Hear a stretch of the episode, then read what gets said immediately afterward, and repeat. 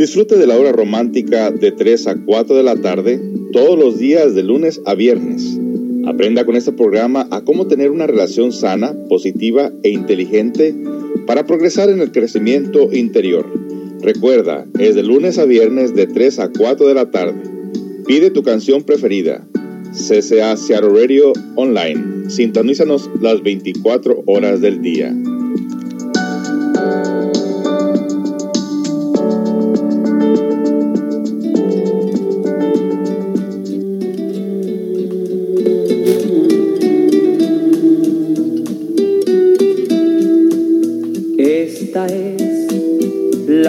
Canción que canto para ti.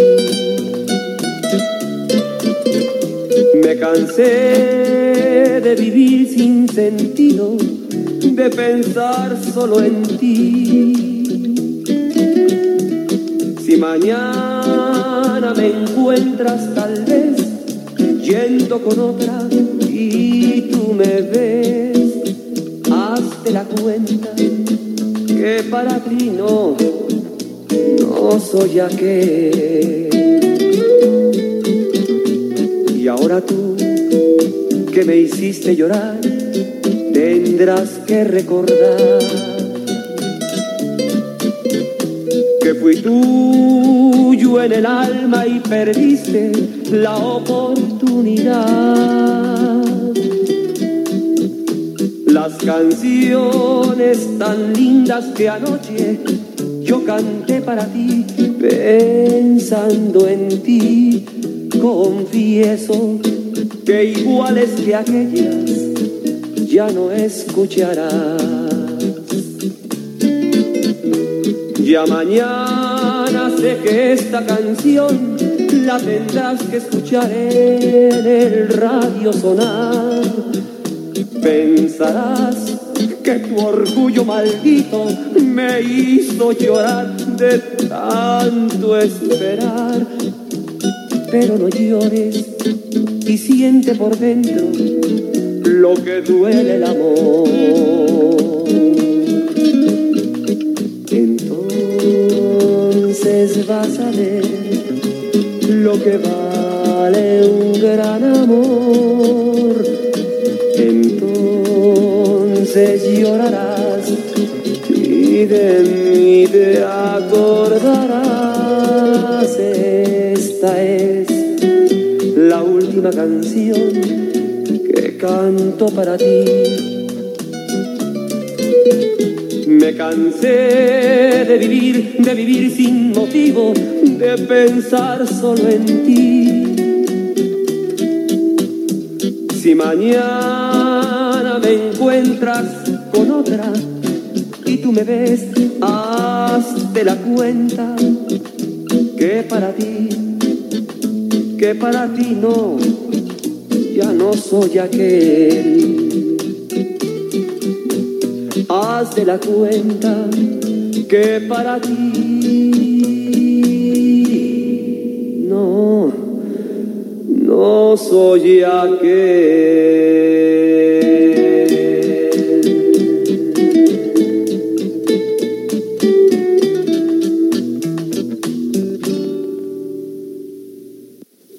Ahí tuvieron amigos, ahí tuvieron a Víctor Iturbe el Pirulí con esta canción, bonita canción, la última canción, y esperamos que no, que no sea la última canción, pero qué bonita interpretación Ay, esta música, esta música no va a pasar nunca de moda. Pasaremos nosotros, pero no la música, porque es una bonita expresión, pues en lo romántico, ¿no? Y, siempre recordemos que la hora romántica, aunque toquemos diferentes temas, no dejamos de ser románticos y no vamos a salirnos del, del carril de la música, porque eh, en realidad es lo que hace interesante la música, un poquito de cultura, un poquito de psicología, un poquito de autoconocimiento, superación personal, astrología, astronomía. Mire que no hay límites y que es muy lamentable que muchas personas encerradas en muchos conceptos y creencias religiosas quieran encajarse todo el tiempo, meterse en una en una cajita donde quieren encerrar a Dios en una botella de agua. ¿Qué te parece eso, Pedro? Buenas tardes. De una vez te, te vamos a introducir al programa. ¿Cómo te encuentras ya de salud? Sabíamos que te había dado una gripa y a mí se me había quitado y luego se te pegó a ti y luego me echan la culpa que yo te la pegué a ti. Por favor, pues ni que estuviéramos metidos en una caja. Hola, muy buenas tardes, José. Gracias por la invitación.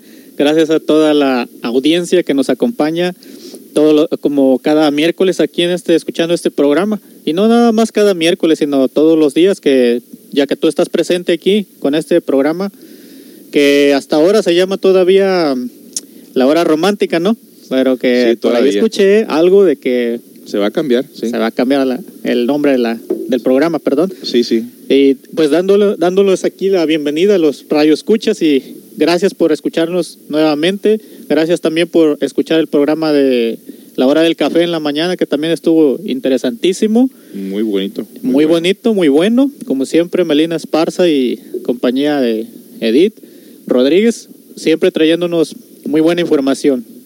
Eh, bueno, pues aquí estamos listos para empezar otro programa más y como mencionamos el, el programa pasado, ahora continuaremos con lo que es la, la cultura olmeca, de estas, este, estas civilizaciones prehispánicas que estamos hablando, estamos tocando el tema aquí con José, del México antiguo. Sí, y qué curioso, fíjate que una cosa conecta con la otra y otra con la otra y otra con la otra y hay muchas teorías de que las cabezas olmecas también vienen de los gigantes. ¡Wow! Esto está muy, muy interesante y lo más interesante es de que te van metiendo, te van metiendo, te van metiendo la investigación. Hay personas, fíjate que hay personas, Pedro, que aún, a pesar de que tenemos las, las evidencias concretas, como en este caso de las cabezas olmecas, Ajá. que si tú te fijas su figura, no son mexicanas, Ajá. para empezar, no son mexicanas. Pesan toneladas, no sé exactamente cuántas toneladas, pero eh, más o menos calculando que el, el puro sombrero de los gigantes de los Bajáis, de allá de la isla de Pascua, el Ajá. puro sombrero que llevaba arriba pesaba 10 toneladas. ¡Wow! Esta cabeza es más grande que uno de esos sombreros. Estoy pensando que esta puede estar pesando entre 20 y 40 toneladas. Bueno, a lo largo del el programa les des- desarrollaremos y les compartiremos toda la sí. información, incluso el peso también de esas cabezas olmecas. Sí, muy, sí, muy interesante. Vamos a entrar de lleno en eso. Y, y les digo, va entrando una cosa con, con otra y lo que no dejamos nosotros de admirarnos del doctor Samael Aumbeor, que es un antropólogo científico contemporáneo, muy interesante lo que él narra. Este señor que no solamente eh, pues depende de información externa, sino que tiene la habilidad de conectarse con el pasado. Oh, wow, interesantísimo eso. ¿Cómo puede un hombre, eh, pare- aparentemente una persona puede conectarse eh, con el pasado, recordando que la naturaleza tiene memoria Ajá. y que esa memoria está guardada en algunos archivos que le llaman los archivos akáshicos de la naturaleza, donde Pedro, así, así como tenemos aquí un, un lugar de récords, donde están los récords tú de tu nacimiento, de los récords eh, de, de tu vida, de tu crecimiento, de crédito, de, antecedentes criminales y todo eso, existen esos récords. Y posiblemente hasta videos y fotos y qué sé yo. Y ¿acaso la naturaleza no podrá tener nada de eso? Pues también lo tiene de gran, de gran manera, ¿cómo no? Y bueno, ya me eh, vamos a empezar con una canción. Eh, a ver, déjame ver. Ya, se ya empezaron los comentarios, qué interesante. Ah, ok, hola, uso, ¿cuál es el tema de hoy? Será bueno, pues estamos, vamos a hablar sobre lo que son los toltecas, perdón, los, los olmecas, que alguna relación ha de tener con los toltecas también, pero antes nos vamos con una canción de... eh, a ver quién es. Yo no lloro por llorar con Diego Verdaguer, que tengo entendido. Sí, él, es con él. Vamos a poner esa canción y luego regresamos con más.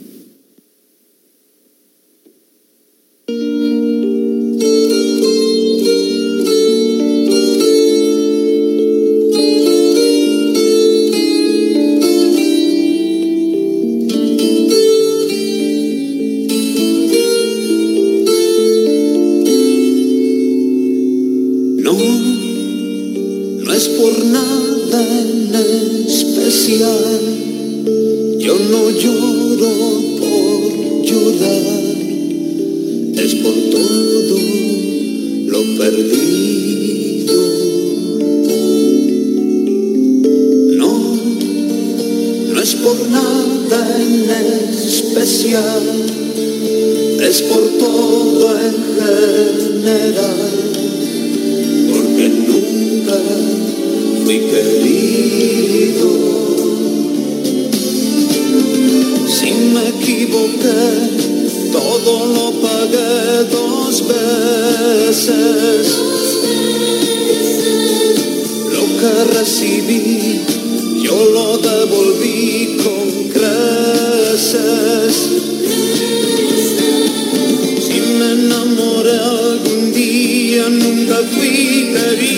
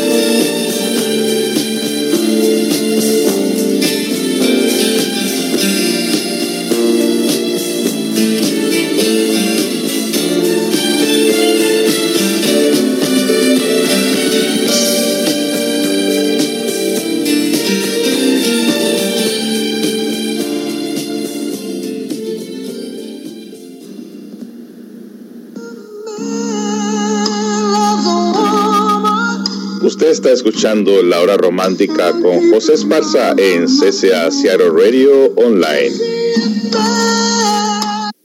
Y con nuestro invitado aquí, Pedro Rivera, hablando este día, pues esto se puede decir que es algo de arqueología y antropología, porque estamos buscando el origen del hombre.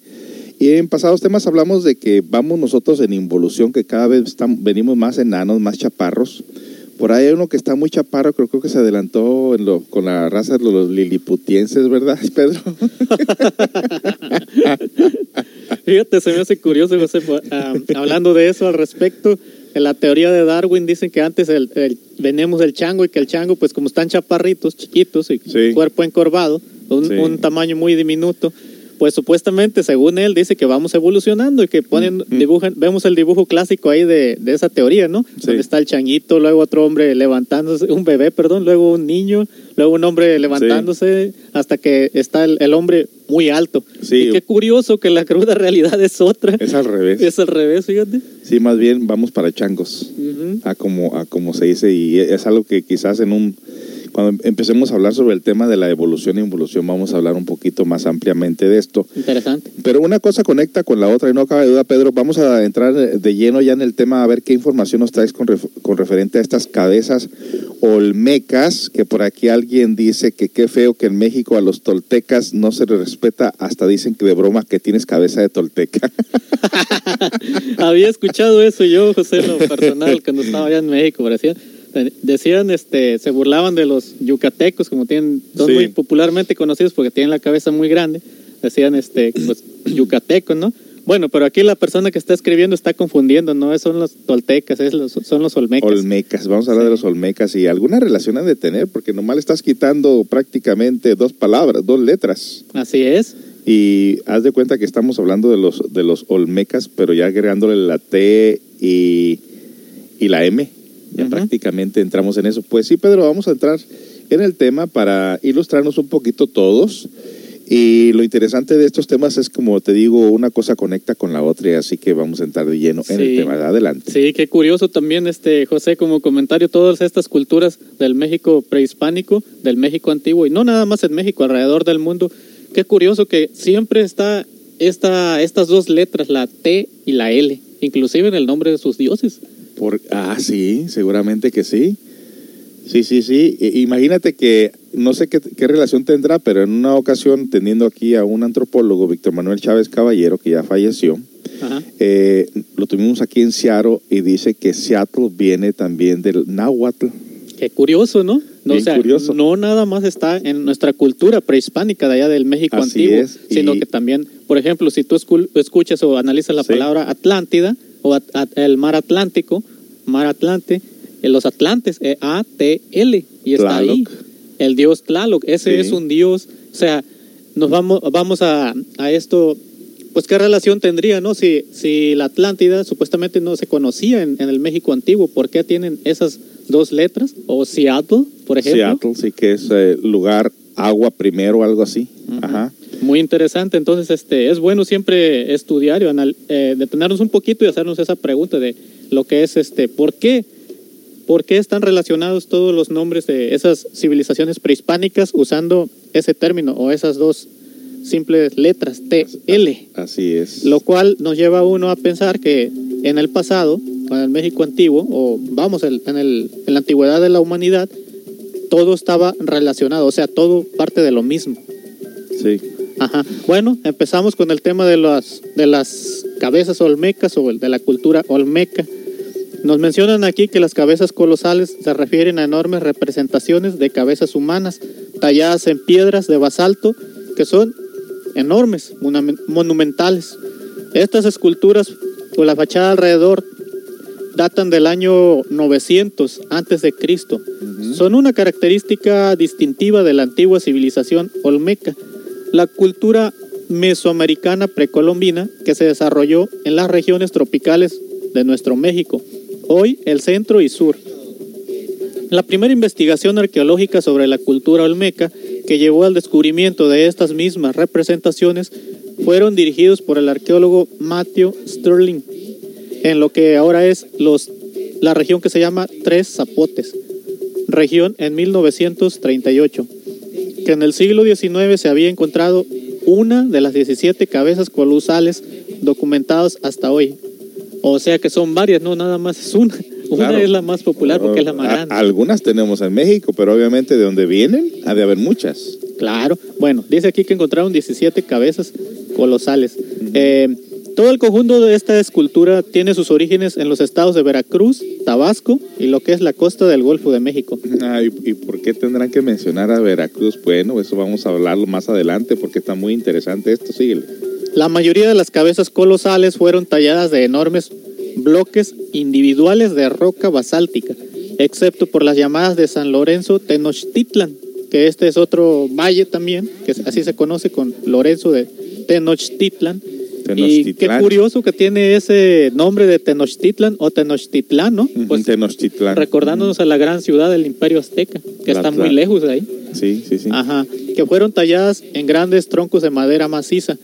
Estos fueron arrastrados o llevados por el río a su destino. Hay un monumento adicional en Tacalic, Abajaj, en Guatemala, que es probablemente un trono tallado en una cabeza colosal. Esta es la única copia conocida fuera del antiguo reino olmeca. O sea que esta cultura ha avanzado hasta, avanzó, de hecho, empezó en su apogeo, empezó ahí en, en esa área de lo que es el estado de Veracruz y parte de Tabasco, y se fue expandiendo hacia Suramérica, Centroamérica y Suramérica. Ajá, entonces dice que este fue extraído de las montañas situadas a más de mil kilómetros de su lugar de culto, en la Sierra de los Tuxtlas, en Veracruz. Fueron transportados al esfuerzo de cerca de dos mil hombres, aún por confirmar esta posibilidad. O sea, ellos creen que se las llevaron las, a estas enormes cabezas por el río, se las llevaron hacia esos lugares. Eso es lo que ellos creen. Es lo que ellos creen y vamos a aclarar ese punto tan interesante que el doctor Aún Beor nos habla sobre eso. Sí, síguele. Ajá. La mayor parte de estos monumentos se remontan al clásico pre entre 1500 y 1000 antes de Cristo y algunos de los preclásicos medios de 1000 a 400 antes de Cristo. Su peso, ok, ahora va el peso de lo que es estas cabezas. Ok. El peso oscila de entre 6 y 40 toneladas en una cabeza. Wow. Y de la más chica o la mínima es de, de 1 con 47 metros de altura y a 3 con 40 metros. Es, la- es más conocido como la cobata. Así le llaman, creo, otra de esas cabezas. Ok. Ajá. Según Fernando Bustamante Rábago, director del Museo Regional Tuxteco en México, se recogieron y se tallan entre las tierras altas allá en San Andrés, donde fueron llevados a las orillas del río y luego en ferry de camping a sus destinos, rocas volcánicas. Los expertos dicen que esta monumental obra escultórica representan retratos de gobernantes, de, de gobernantes olmecas, y los cascos que llevan serían símbolos de distinción jerárquica. Otra teoría se refiere al concepto de que estas son representaciones de dioses o supraterráneas entidades en las que su aparición en la imagen misma de estos seres. Algunos jefes de la venta y San Lorenzo fueron alineadas entre sí y con los puntos cardinales, lo que sugiere una orientación astronómica, algo que no es inusual entre los pueblos precolombinos que realizaron los monumentos y edificios integrados a los rituales y las funciones astronómicas. Las características de las cabezas, en particular las caras planas y labios gruesos, han sido la causa de debate debido a su aparente similitud con los rasgos faciales africanos. Ok, párale ahí. Vamos a continuar con más de ese tema. Obviamente no podemos negar que sean de, de origen africano y, y el misterio y la pregunta es cómo llegaron allí y Ajá. por qué razón las pondrían ahí. Regresamos con más de estos misterios tan interesantes que vamos a tratar de explicarlos. No se vaya.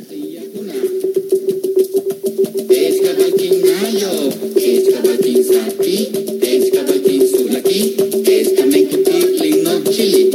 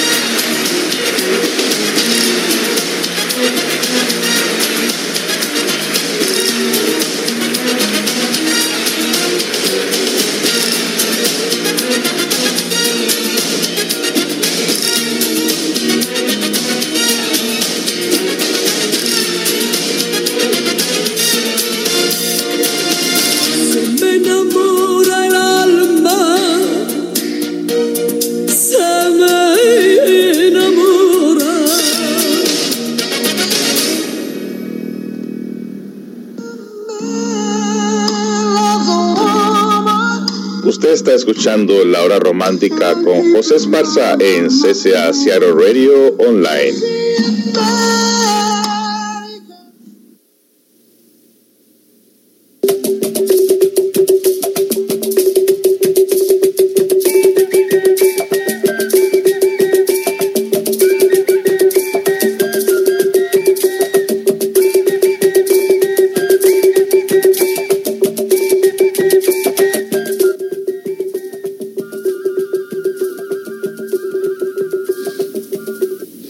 Continuamos, continuamos con este tema tan enigmático con relación a las cabezas de los Olmecas.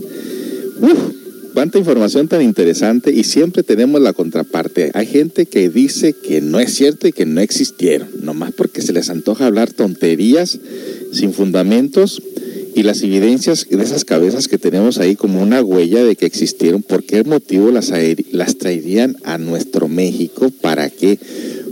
¿Para qué se tomarían el tiempo de hacer una cosa con tanto esmero, con tanto trabajo, tan pesadas y luego decir, no existieron? Me recuerda a este señor asiático que vivía enfrente de un lago, Pedro, que en una ocasión estando ahí en su casa, haciéndole un trabajo en su casa, le dije, oye, le digo, tú que vives en este lugar tan bonito, ese lago, esa montaña, ¿nunca has visto cosas raras? Dijo, raras, ¿como qué? Le digo, ¿no has visto algunas luces o algo? Sí, sí, la gente siempre dice cosas, que ven luces y que no sé qué, se rumoriza mucho aquí alrededor con nuestros vecinos, pero yo no creo en eso. Y le digo, ¿y si llegases a ver un ovni con tus ojos? Aún así no creería, dijo. Es, diría yo que es, un, es algo de mi imaginación, dijo. Me daban de decirle, y si le pongo una cachetada ahorita, ¿será cierto o será mentira? Pero hay gente que así es, o sea, porque la mente sensorial así es. La mente sensorial que solamente eh, crea sus propios conceptos en su interior. Muchas veces dices ver para creer y aún viendo a veces no, no crees en eso. ¿Por qué? Porque la mente así es. Bueno, continuamos con esta segunda parte del programa con relación a las cabezas olmecas, que es de lo que estamos hablando ahorita en este momento, y lo vamos a venir a tratar de descifrar el misterio de cómo es que llegaron a nuestro México. Pedro, adelante. Sí, yo creo que al respecto de lo que estabas diciendo de ese señor, creo que porque es gente que está tan encerrada en, en los quehaceres de la vida cotidiana, en, su- en el propio mundo de uno, ¿no? Nomás preocupado por hacer dinero, por vivir, trabajar, comer, dormir, soñar, ¿no? Está uno tan encerrado así que no, no tiene espacio para algo nuevo, no hay espacio en la mente. Me imagino yo, se me viene a la mente como que es algo como la computadora cuando la llenas de información, que se va haciendo lenta, ya no le cabe nada nuevo ahí. Nada nuevo, exactamente. Lo mismo pasa con el cerebro. Y bueno, eso, Sí. este problema viene desde, pues desde el crecimiento, ¿verdad? Si nos toca vivir con padres sumamente materialistas que nunca tuvieron la inquietud de buscar algo, pues así vamos a crecer, a menos ya, ya grandes, que se nos abra un poquito la mente, se nos despierta la inquietud de investigar y entonces nos topamos con esta clase de información. Sí, adelante, Pedro. Sí, bueno, es- eso es algo increíble. Eh, en lo personal me toca trabajar con personas que son asiáticas también y veo ahí bien clarito este algo muy similar a lo que estás narrando ahorita. Sí. También el caso de ella, por ejemplo, yo platicando con ella, eh, ella se burla de las tradiciones de nosotros los hispanos. ¿Los Del- asiáticos? Se burla ella, es asiática, viene Wow. de China. Y se burla de, de nosotros los, los hispanos en, en- en cuanto a nuestras creencias, que creemos que en la Virgen, que Día de la Virgen. Ella no festeja nada, dice, Dios, dice, ¿de qué me hablas? Dice, Dios, dice, para mí es hacer dinero, dice, es trabajar aquí. Si, si tú no trabajas, dice, tú no comes, me dice, entonces ahí Dios no me va a mantener, dice, Dios no me va a dar.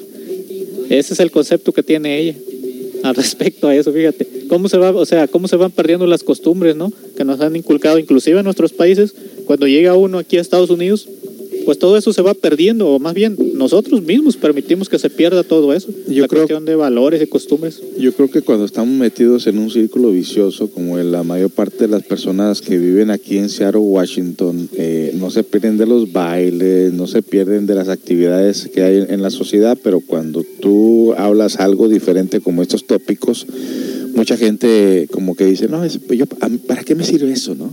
Mucha gente suele pensar, ¿y a mí para qué me sirve saber si existen ovnis, si existieron otras culturas, si existieron otras razas? Bueno, primero para nutrir tu entendimiento, segundo para darte cuenta que la vida no ha sido todo el tiempo de la manera que tú la miras, que han habido cambios y tercero porque el universo tiene un plan cósmico contigo. Si tú no te interesas, si a ti no te interesas, vas a ser reciclable. Te reciclan. Sí. Así es. Eh, pues es algo muy sencillo, a la naturaleza no le va ni le viene si tú crees o no crees en algo. No. Eh, crees en fenómenos extranormales, pues si existen, seguirán existiendo ahí, pero la persona pues simplemente en esta vida los ignoró, pero eso no significa que los fenómenos no estén ahí y no están pasando. Están pasando, sí, y no cabe duda. Continuamos. Bueno, eh, lo que estábamos narrando ahorita es de que se están discutiendo o debatiendo más que nada esta hipótesis de, de, las, de la fisionomía de estas cabezas olmecas que por los rasgos faciales que tienen de diferentes, pues tienen rasgos faciales de diferentes culturas. Entonces, este, ellos están debatiendo ahorita que qué es, tratando de figurar que quiénes las hicieron, de dónde venían y por qué tienen esos rasgos faciales de diferentes culturas que viven en diferentes partes del mundo.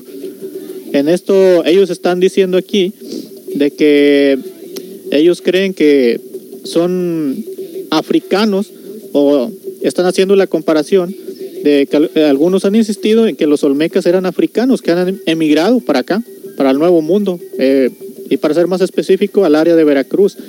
Pero los principales estudiosos de Mesoamérica actualmente rechazan esta hipótesis y ofrecen otras explicaciones posibles para las características de los rostros de las cabezas colosales. Otros señal, señalan que además de la nariz chata y los labios gruesos, las cabezas representan típicamente epicantos asiáticos o rasgos asiáticos y todos estos rasgos faciales aún se pueden encontrar en los indios modernos mesoamericanos. ¿Cómo la ves eso? Wow, sí. Sí, y si te das cuenta, tiene similitud, ya mirando esta imagen de esa cabeza olmeca, tiene algo de similitud con los, con los indios americanos aquí de Estados Unidos. Eh, en la cuestión de los ojos, los labios gruesos, Sí, eh, cara muy ancha, gordita. Sí. Sí. Entonces, eso fue respecto a las cabezas olmecas y queda ahí el misterio que ya José nos eh, explicará o nos ampliaría un poquito más adelante el respecto de lo que es este el verdadero significado de estas cabezas olmecas o por qué están, quiénes son, quiénes las hicieron y Tengo un audio, Etcétera. un audio eh, cortito, lo voy a poner a ver qué nos dice en este, en este audio con relación a los olmecas. Vamos a escuchar. vamos por ahí.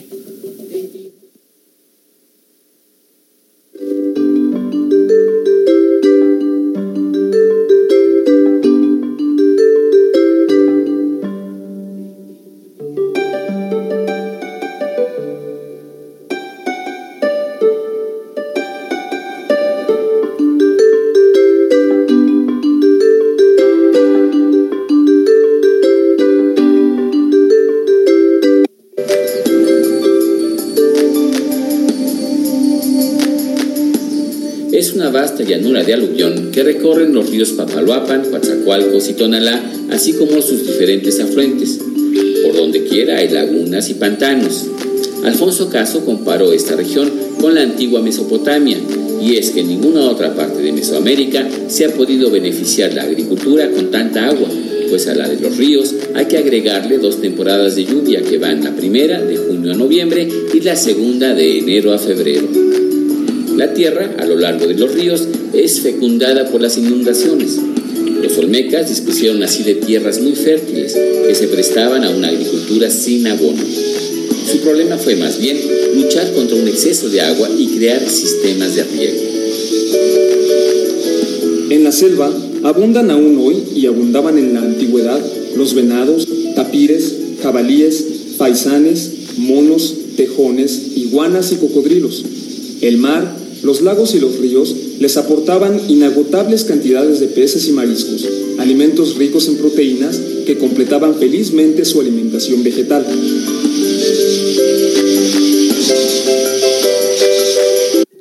Bueno, esto ya está basado más en la alimentación, pero no, no nos puede servir para lo que estamos haciendo ahorita. Así que nos vamos rápidamente con una canción y continuamos más con este enigmático tema de los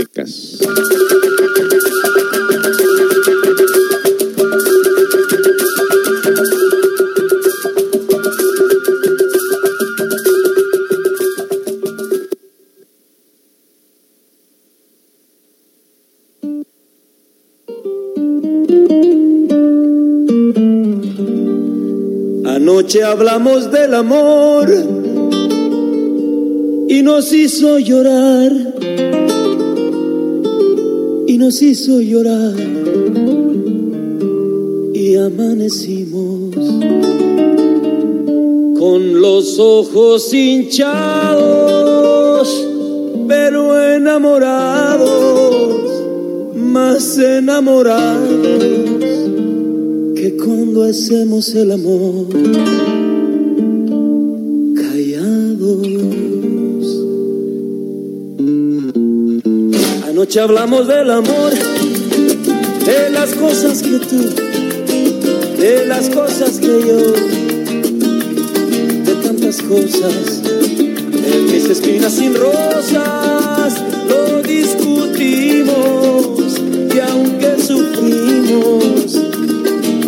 así aprendimos que está en peligro un gran amor. Anoche hablamos del amor y está en peligro que el dolor hablamos, nos peleamos, discutimos y hasta por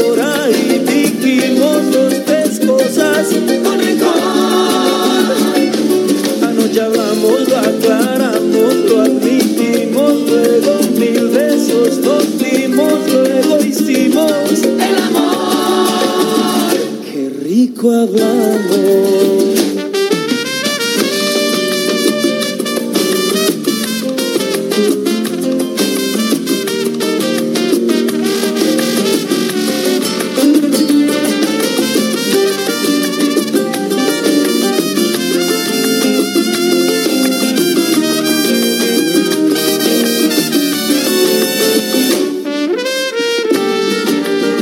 Anoche hablamos del amor, de las cosas que tú, que tú, que tú, y las cosas que yo,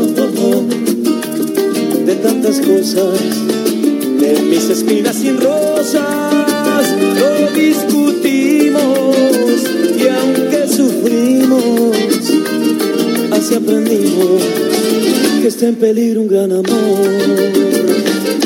Anoche hablamos del amor y está en peligro qué dolor. Anoche hablamos, nos peleamos, discutimos y hasta por ahí dijimos dos, tres cosas con rencor. Anoche hablamos, lo aclaramos, lo admitimos, luego mil besos nos dimos, luego hicimos el amor. Qué rico hablamos.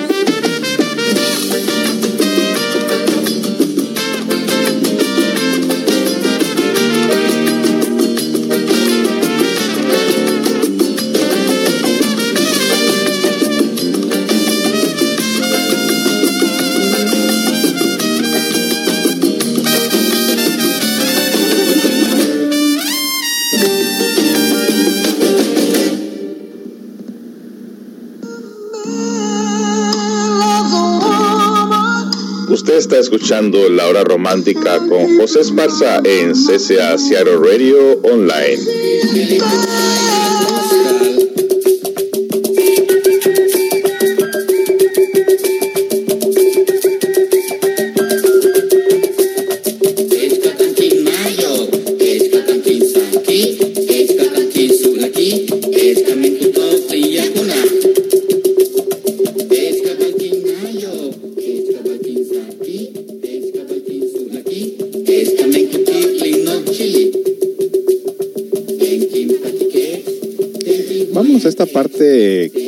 Usualmente ni la ciencia ni la antropología sabe respecto a esto que vamos a hablar a continuación.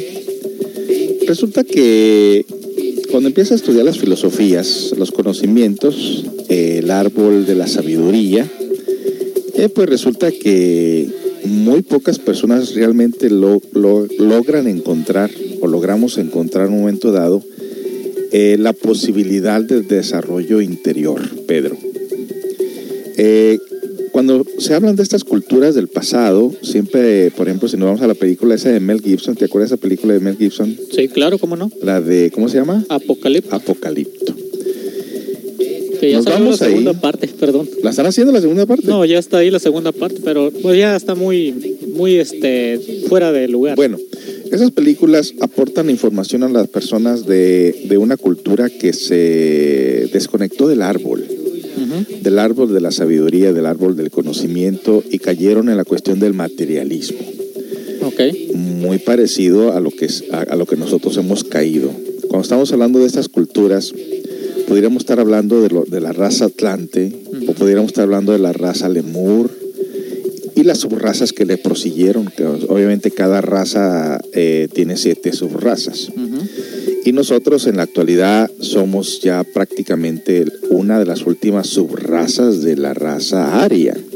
Y estamos prácticamente repitiendo los mismos errores de los tiempos del pasado, los errores de los atlantes, los errores de los lemures, estamos repitiendo nosotros de gran manera. Y cuando hablamos de eso es que estamos nosotros entrando en una degeneración donde gran parte de nuestro cerebro ya no funciona, donde estamos realmente nosotros llenos de ego en el interior y si nosotros vamos a estas películas, dicen, no, pues estaban, peor- estaban antes peor que ahorita.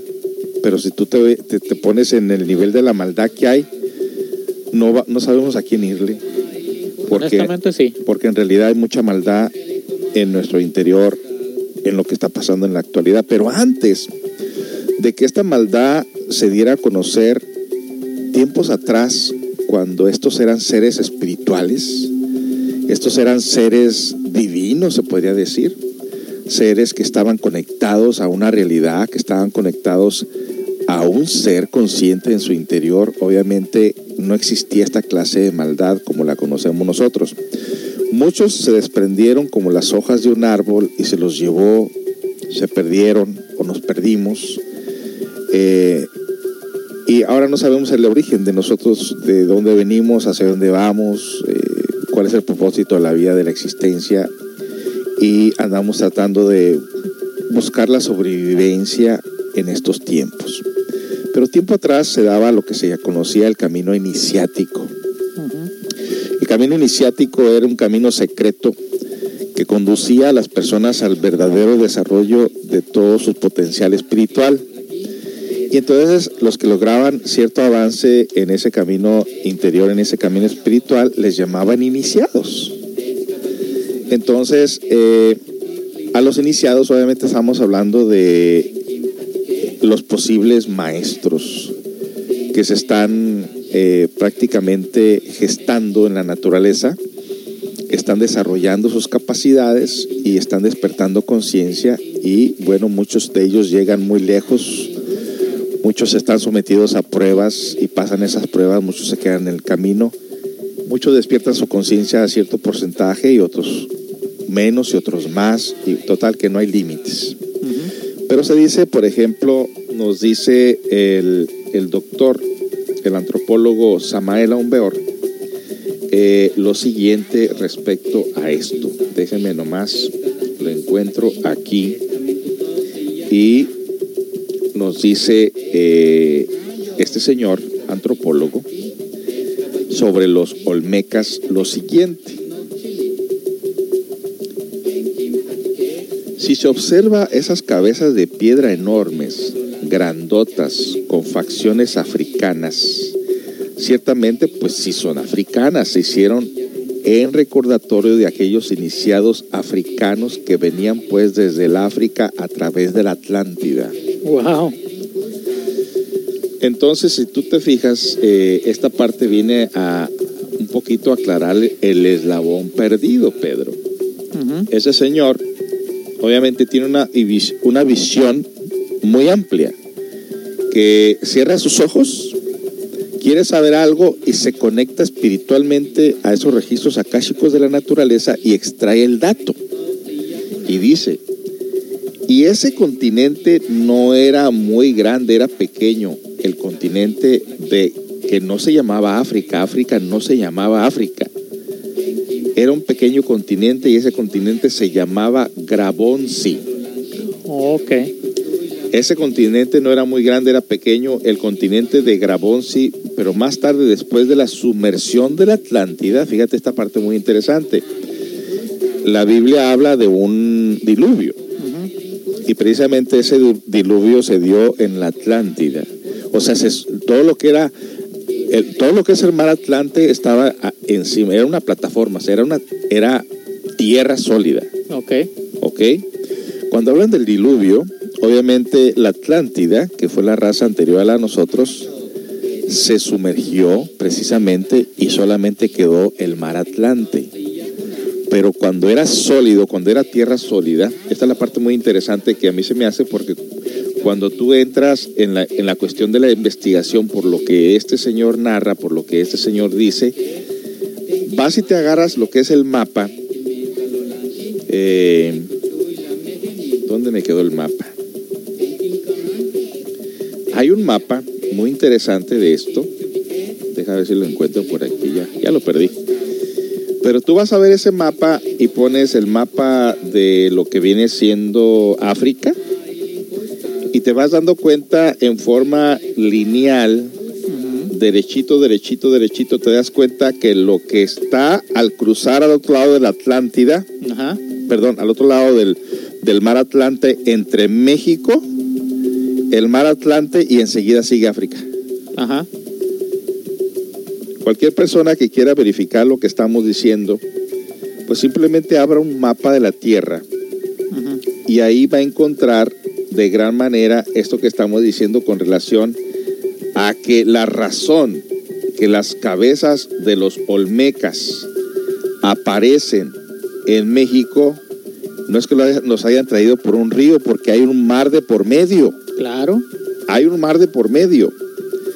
Entonces, si tú te fijas, está África al lado derecho, que si lo estás viendo de frente, el mar Atlante y luego enfrente tenemos México. Claro. Y lo más cerquito que le quedaría es Veracruz. Sí, tal parece que es como un rompecabezas, ¿no? Más Sí, bien, sí, sí. Es, es como un rompecabezas. Eh, no sé, si- José, si en, cuando en los tiempos que tú fuiste a la escuela les pusieron por ahí o les entregaron una información que se llamaba la Pangea, la teoría de la Pangea, Sí, la sí. cual decía que cada continente era como una balsa que flotaba sobre el agua. Exacto. Entonces, eh, lo que hicieron ellos nos pusieron a recortar esos continentes. Ujú. Nos hicieron que los recortáramos con las tijeras, los pusimos sobre una un papel o una página de color azul que supuestamente, eh, usando la imaginación, era el mar. Y pusimos ese, esos continentes flotando sobre, sobre lo que es el, esta hoja de color azul. Y luego los, los embo- y embonaban perfectamente, los juntábamos, los movíamos y embonaban perfectamente. Eso es lo, con eso nos querían demostrar a ellos que la teoría de la Pangea eh, indicaba que sí existía el movimiento de estos continentes, de estas masas, enormes masas de tierra o continentes, que antes es- en un momento estuvieron juntos, pero se fueron separando. Se fueron separando, unos se sumergieron y otros brotaron. Wow. Sí. África, en realidad, nos dice eh, eh, este doctor antropólogo, África era pequeño, Ajá. pero cuando se sumergió la Atlántida, brotó tierra por otro lado y la hizo más grande. Y si tú te fijas en el mapa, hay muchos cráteres en diferentes partes, aunque sea un solo África, pero está compuesta de muchos pedacitos Sí, así como es. si fuera un rompecabezas. Y esa es la parte muy interesante, por eso se me hace muy interesante lo que dice el, el doctor Samael, que esas cabezas, cuando la tierra estaba sólida, cuando no existía el mar Atlante de por medio, pues cruzaban derechito por ahí para México. Sí, sí, sí. Y la, la otra parte muy importante es que eran cabezas de iniciados. Acuérdate de esa palabra. Iniciados, o sea, iniciados en qué? Iniciados en los misterios Wow. Ajá. de la vida y de la muerte y que habían llegado a cierto desarrollo espiritual y esas cabezas eran como para conmemorar su avance espiritual. Re- regresamos con más, esto está muy bueno.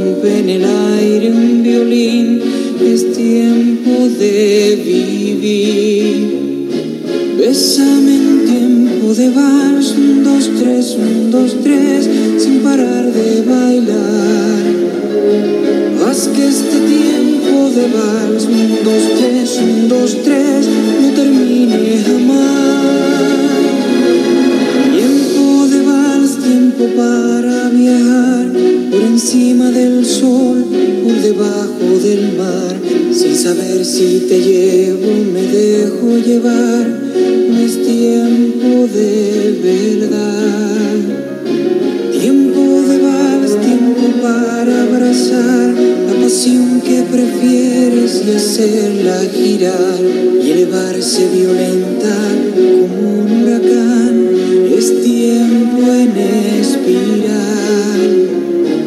Bésame en tiempo de vals, un, dos, tres, un, dos, tres, sin parar de bailar.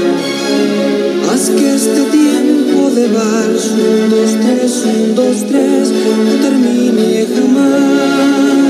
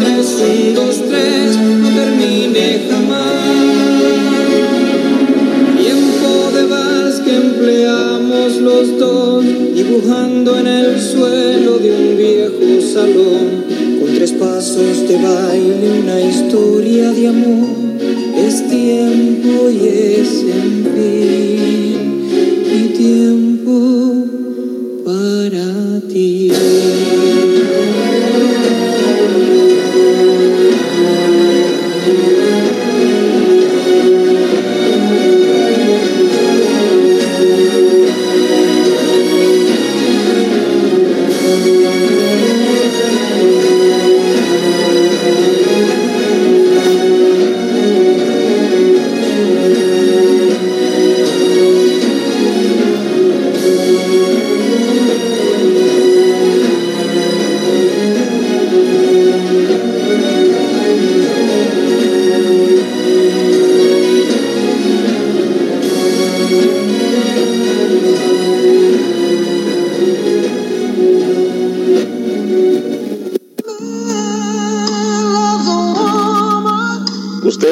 La Hora Romántica con José Esparza en CCA Seattle Radio Online.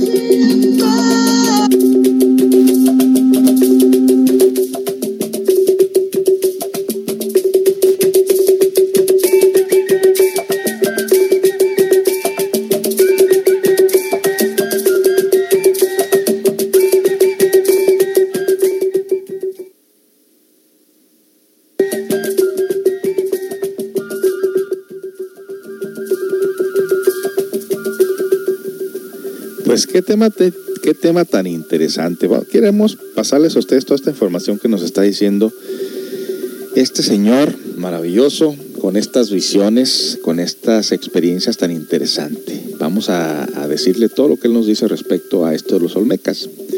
Lo que conozco en cuestiones autóctonas es algo completamente experimentado por mí mismo, porque cuando venían las caravanas que venían del norte de África, de todo el África, especialmente del norte de África hasta acá, fui testigo de muchas cosas. Había caravanas que venían desde la Atlántida, caravanas que venían de África a través de la Atlántida, nos dice el doctor Samael Aumbeor. Había una franja de tierra que comunicaba con el África por el norte del Golfo de México. Allí encontraba yo siempre a muchas caravanas que venían de africanos, que venían a través de la Atlántida, llegaban al norte de México y yo los conocí, dice, negros africanos que se hospedaban en, los caravansins, especie de hoteles que había y ahí se quedaban y ahí se hospedaban. Y, habían también iniciados africanos negros, todavía como recuerdo de eso, dice, aparece un tipo de cabeza grande de pómulos salientes y boca africana, nariz africana. Los antropólogos les llaman, les dicen que los olmecas. Bueno, yo oigo lo que dicen, pero yo digo lo que sé. Lo que dicen es una cosa y lo que yo sé es otra, nos dice este doctor. Si se observa esas cabezas de piedra enormes, grandotas, son con facciones africanas, ciertamente son africanas, se hicieron en recordación de aquellos iniciados africanos que venían pues desde, desde el África a través de la Atlántida. África no se llamaba África, en aquella época era entonces el pequeño continente, el continente de Grabonsi. Y ese continente no era muy grande, era pequeño. El continente de Grabonsi, pero más tarde, después de la sumergión de la Atlántida, nuevas tierras surgieron del fondo de los mares y así se añadieron a ese continente y creció. Se hizo grande, pero en los tiempos aquellos de los que les estoy hab- hablando a ustedes, el continente de Grabonsi era en realidad muy pequeño. Pero los iniciados africanos venían des- desde el África a través de la Atlántida y llegaban al norte del Golfo de México y entraban a todo el país. Y como secuencia de esto, los descendientes levantaron monumentos y luego tallaron cabezas como testimonio de aquella gente africana. Pero realmente observen ustedes que no coinciden con ninguna de las razas precortesianas establecidas aquí en el país. Es un tipo completamente negroide, nos dice este sabio contemporáneo. Qué, qué interesante. Y en todo caso, bueno, ahí está la respuesta. Ahí lo que ahora sí no sabemos si las cargaron para acá o las hicieron ahí mismo en México. Muy interesante. Ah, pues como me- eh, ya hablamos nosotros, en, lo mencionamos en los otros programas anteriores, eh, vuelve el mismo misterio, ¿no? La misma pregunta que todos tenemos, si las hicieron ahí o las trajeron de otro lugar.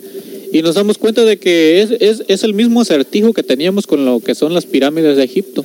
También que si las hicieron de ahí, que si recuerda que en otros lugares retirados de ahí de Egipto encontraron unos bloques este, de no sé qué tantas toneladas que usando la maquinaria moderna, ni con la grúa más grande que, que ha construido el hombre ahorita en la actualidad han podido ni siquiera mover esos bloques que iban supuestamente destinados para construir más este monumentos allá en lo que es eh, el área de Egipto, el valle de Egipto.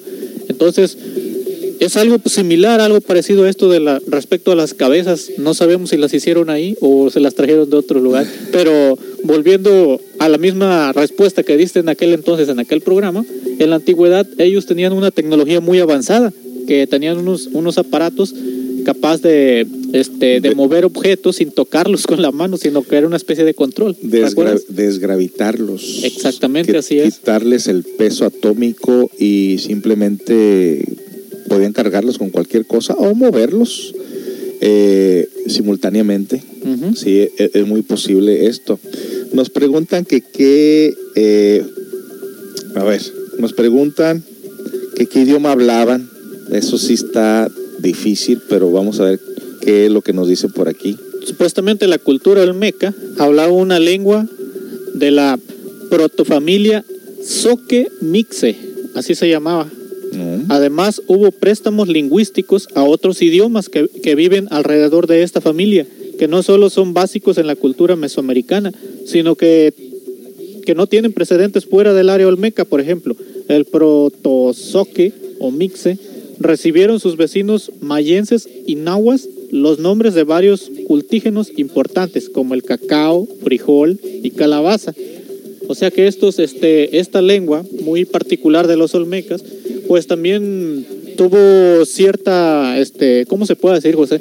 Que las culturas que vivían alrededor de ellos, las culturas como otras culturas que vivieron alrededor de ellos, tomaron de ese vocablo, de ese, de ese alfabeto de los, de los olmecas, tomaron algunas palabras y las hicieron propias. O sea, las adhirieron a otros idiomas y viceversa. También es, es obvio, como por ejemplo, no vamos lejos en los tiempos modernos de Estados Unidos y México, que son dos idiomas diferentes. Ahorita ya se está hablando el Spanglish. De algo, es, es, no, no ha cambiado nada. Obviamente, para comunicarnos con otras culturas tenía que haber siempre un intermediario que, que conocía el lenguaje de ellos y el lenguaje de nosotros. Y hay una mezcla de, de- de vocabulario tenemos en, en el inglés, tenemos el griego, tenemos el latín. en, en Latinoamérica también es una mezcla de latín, una mezcla con, con griego y bueno, realmente eh, seguramente como las culturas que todavía existen en Mesoamérica o Centroamérica tienen ahí ciertas características eh, propias de su propio lenguaje derivado de algún lenguaje original seguramente. Bueno, pues mucha información y poco tiempo en realidad. Ya estamos sobre los cinco minutos de la hora y nos están pidiendo una canción, eh, canción toltec- tolteca con Rigoberto. Deja ver si la tengo.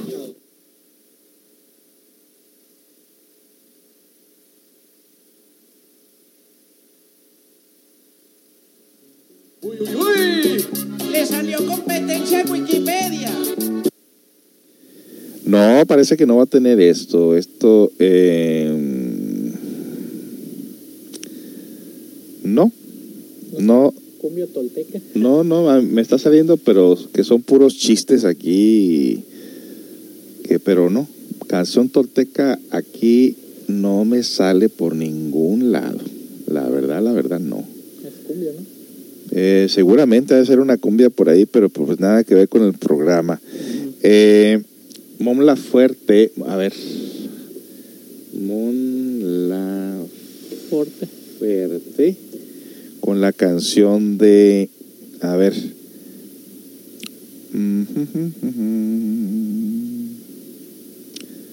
Mi buen amor, a ver, vamos a ver.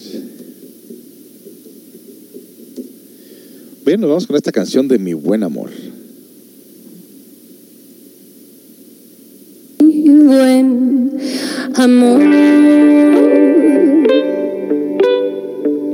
Pues la verdad no hay otra cosa que yo pueda hacer.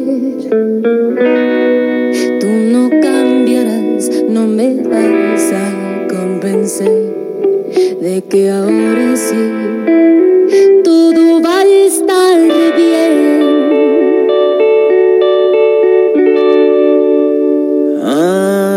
¿Hasta cuándo? Seguirás pensando que puedes jugar a pedir sin nada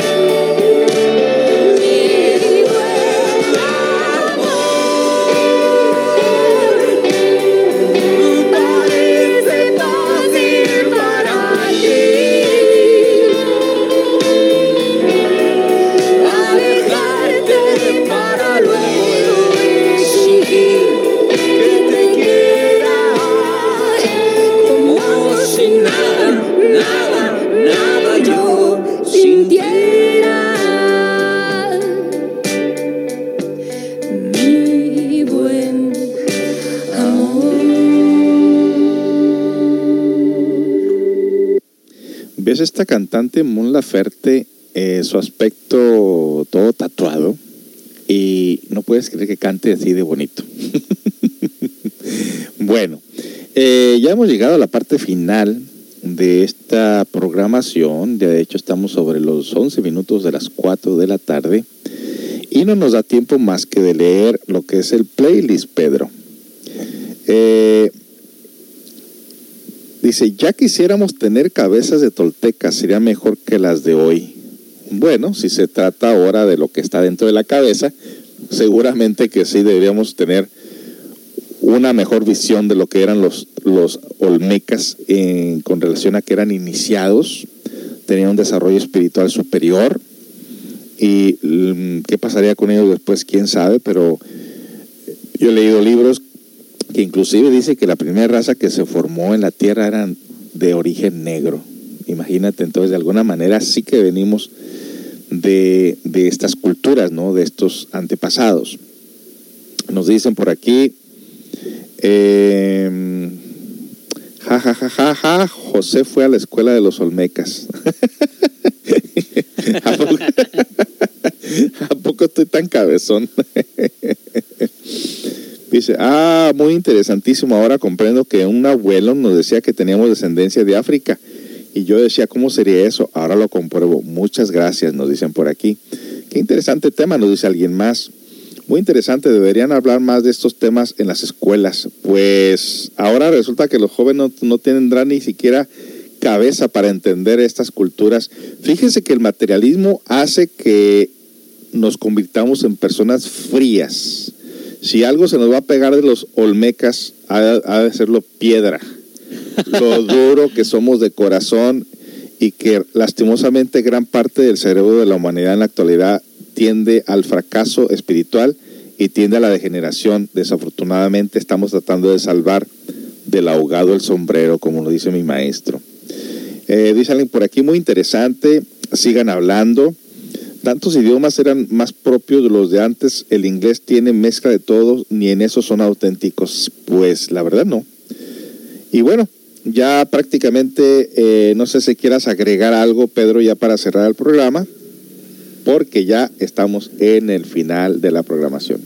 Bueno, me gustó mucho a mí en lo personal esa parte que narraste de lo que el maestro investigó, haciendo, haciendo perdón, uso de sus facultades que ponía él conectarse a los archivos akáshicos de la naturaleza, simplemente con el simple hecho de tocar una roca, una piedra, un monumento o una escultura de esas, Sí. él podía sacar o extraer toda esa información del pasado al presente y plasmarla aquí en, en libros, en este documentales y traer esa información para acá, ya que con la arqueología o la antropología que tenemos actualmente, pues realmente no nos llevan a nada, o sea, no nos enseñan a nada. Seguimos quedando todos en la, en el mismo, en la misma pregunta, ¿no? De quiénes fueron los que hicieron eso, dónde, quiénes eran, y quedamos en la imaginación, vaya, no hay ninguna respuesta ahí. Y, y con estas facultades que tenía este maestro, pues nos quita la venda de los ojos y nos descubre el misterio. Más bien el misterio deja de ser un misterio ahora, que él trae esa información y enhorabuena para nosotros, que él nos está diciendo quiénes fueron, de dónde Sí. venían, quiénes hicieron esas esculturas y lo que me sorprendió más, como es- mencioné un principio, es el propósito que había en la antigüedad, que era obtener esa realización, ¿no? O esa maestría e ir obteniendo los grados y grados grados de conocimiento o es- grados espirituales hasta lograr lo que es la, la maestría. Eso fue lo que me llamó la atención, ya que en la actualidad, en la, en la edad que nos encontramos ahorita, en esta era, la era del materialismo, pues como lo mencionaste tú también en una parte, José, vamos pasando por las cuatro etapas, ¿no? Y estamos en la última etapa ya de, de La generación. época de hierro. Exactamente, y lo cual estamos, pues esto nos va a conducir a la, a la involución, lamentablemente, si seguimos por el camino que, que seguimos, es simplemente nacer, vivir y morir. No hacemos nada, o sea, vaya, lo espiritual ni le tomamos sentido, no nos interesa, no nos importa nada lo, lo de el lado espiritual o el lado del conocimiento, de conocernos a nosotros mismos, indagar, investigar, solo nos interesa la parte física, la parte del La materialista parte instintiva. instintiva exactamente Así es. la parte económica es a la que le damos más valor y como lo podemos ver en nuestros días, por eso la humanidad está como está. Así es. Entonces, esto fue lo que me impactó más. Bueno, y en, to- en todo caso, eh, después de esas palabras, ¿cuál es el tema que sigue para el próximo miércoles, Pedro? Bueno, pues por ahí una persona nos había pedido en programas anteriores que si podíamos traer algo de, de lo que son los atlantes de Tula o los atlantes toltecas, pues se la vamos a traer Bueno, para la para el siguiente programa esa persona que nos pidió cuando estábamos tocando el tema de los de lo que fueron los los bajáis. Sí, de acuerdo. Muy, buen- muy bueno. Una cosa conecta con la otra. Y ese es el tema de la siguiente semana, algo con relación a la cultura de los toltecas, para conocer un poquito más de esas culturas. Y conste que no hemos hablado, no hemos llegado todavía a las estelas mayas, ¿eh? Para allá vamos. que también en las estelas mayas hay una gran explicación de este sabio contemporáneo, Samael Ombeor, que habla bastante, este, bastante información que nadie jamás había explicado en la manera que lo explicó y que todo hace referencia precisamente a lo que es el árbol del conocimiento de la sabiduría. Muy interesante estos temas, no cabe duda. Pues no se desconecte amigos, les invitamos a que sean, sigan participando los miércoles de estos temas tan interesantes. Eh, recuerde la variedad de programación que tenemos los lunes, los tenemos de misterios, ya sea que hablemos de extraterrestres, el chupacabras, aparicio- apariciones, eh, cuartas dimensiones, etcétera. Extraterrestres ya había mencionado. En los martes se pone muy bueno, Pedro. No sé si escuchaste el día de ayer que se puso caliente el programa con relación a la orientación de las parejas. Sí, claro, sí. Eh, no me lo perdí ayer, estuvo muy, muy interesante, estuvo candente el asunto y de eso se trata, de aclarar. Sí, sí, y, y los miércoles, pues aquí contigo, eh, tocando estos temas muy interesantes. Los jueves tenemos eh, psicología, cono- autoconocimiento, y los viernes tenemos lo que son los mensajes eh, sufi o mensajes del zen o los o mensa- mensajes que nos ayudan de alguna manera al crecimiento interior. Así que es el día más suavecito que tenemos de todos el, el- el viernes, no- viernes. no se lo pierda. Pero recuerde que estos programas nos van encaminando nosotros a ilustrar nuestro entendimiento, a conocer nuestra cultura y sobre todo encontrar el origen del porqué de la vida, el porqué de la existencia y si, y si practica usted lo que vamos enseñándole, la herramienta que les vamos entregando, seguramente que usted llegará a conocer o a experimentar la vida de una manera diferente. Último- algo último que quieras mencionar, Pedro, de aquí de antemano, te estuvieron saludando de hace mucho rato, preguntándote que te, qué te trajo Santa Claus. No, pues la persona que me está haciendo esa pregunta, pues no me mandaste nada. no, no te creas, estoy jugando. Me llegó lo que me mandaste. Sí. Oh, todavía sigo esperando el UPS. no, no se crea. Se robaron Este, el paquete, Pedro. A lo mejor que sí, ¿eh? Tal vez sí. Bueno, pues aquí seguimos. Este, les agradecemos de antemano. Muchas gracias de corazón por estar escuchando este programa, ya que estos temas siempre traen grandes beneficios y conocimiento más que nada para las personas que lo escuchan. Sí. Muchas gracias. Les damos y de mi parte les agradezco y les pido disculpas por no haber estado presente el, el programa anterior, pero pues a veces hay que tomarse un descanso ya que pues la salud es primero. No, y sí quería venir, pero le dije, no, no, no, mano, pero me estoy recuperando y me la quieres pegar otra vez. No. Bueno, dice aquí, feliz año nuevo, Pedrito, que te la pases muy bien. Y alguien nos dice, gracias. Bueno, pues muchas gracias a ustedes por estar aquí en sintonía con Radio CCA. Los dejamos con la última canción. Disfruten a su familia, disfruten eh, de la vida. Recuerde siempre estar en, en constante autoobservación, vigilando esos pensamientos negativos para que no se conviertan en acciones o en emociones de tipo negativo. Y de esa manera nosotros vamos triunfando sobre nuestra naturaleza inhumana. Tengan todos muy, muy buenas tardes y hasta pronto. Hasta pronto.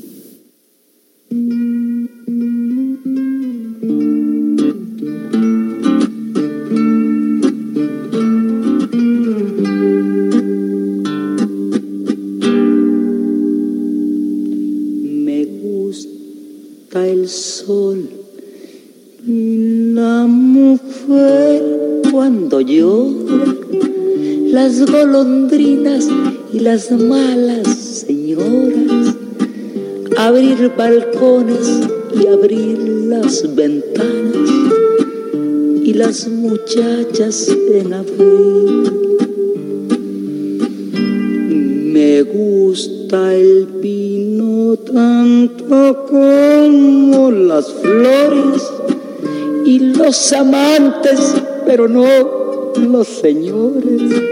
Me encanta ser amiga de los ladrones y las canciones en francés.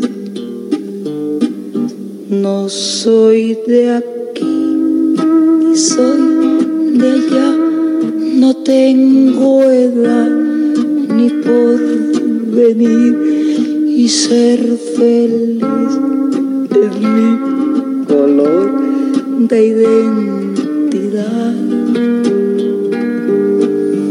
No soy de aquí ni soy de allá, no tengo edad ni por venir y ser feliz es mi color de identidad.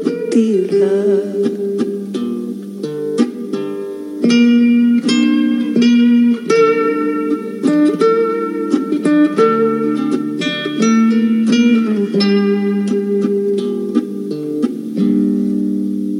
gusta estar tirada siempre en la arena o en bicicleta perseguir a Manuela todo el tiempo para ver las estrellas con la María en el trigal. No soy de aquí ni soy de allá, no tengo edad ni por venir y ser feliz es mi color de identidad. No soy de aquí ni soy de allá, no tengo edad ni por venir y ser feliz es mi color de identidad.